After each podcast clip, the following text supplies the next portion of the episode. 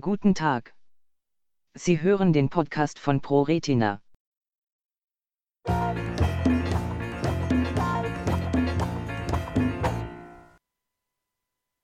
Zebrafisch-Studie beschreibt die molekularen Grundlagen der Regenerationsfähigkeit des Auges.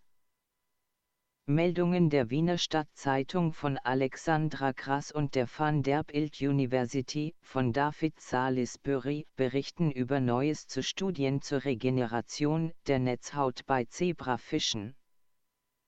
Netzhauterkrankungen machen sich oft erst dann bemerkbar, wenn es mitunter schon zu spät ist.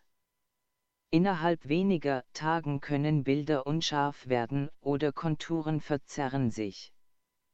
Jegliche Störung des Stoffwechsels unserer Sinneszellen in der Netzhaut kann sie schädigen, und zwar irreparabel. Zu den bekanntesten Netzhauterkrankungen zählt die altersbedingte Makuladegeneration, die häufigste Erblindungsursache bei Menschen ab dem 65. Lebensjahr. Studie an der Vanderbilt University USA Wären wir Zebrafische, könnte sich unsere Netzhaut selbst reparieren und die Sehkraft würde innerhalb weniger Wochen wiederhergestellt sein, fanden nun Forscher der Vanderbilt University heraus. Das Wissenschaftlerteam um den Biologen James Peyton hat in Zebrafischen ein Signal identifiziert, das diesen Selbstreparaturprozess zu steuern scheint.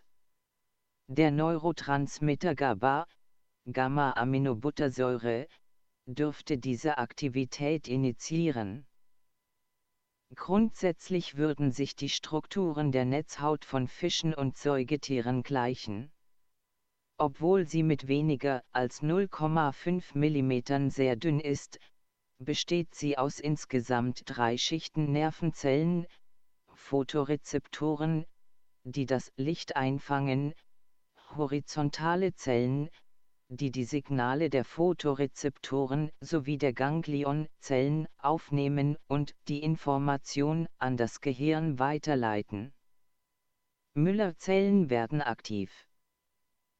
Zusätzlich gibt es in der Netzhaut einen bestimmten Typ adulter Stammzellen, die sogenannten Müllerzellen. In der Netzhaut der Zebrafische spielen gerade sie eine Schlüsselrolle.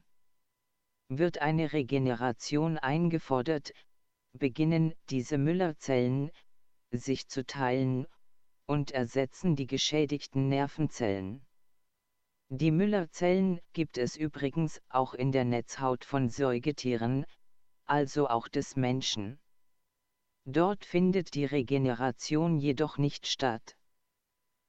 Die Entdeckung der Forscher könnte allerdings dazu beitragen, auch die menschlichen Nervenzellen zu einem Reparaturprozess zu bewegen, wenn die Netzhaut aufgrund degenerativer Störungen wie etwa der altersbedingten Makuladegeneration oder auch Verletzungen geschädigt ist.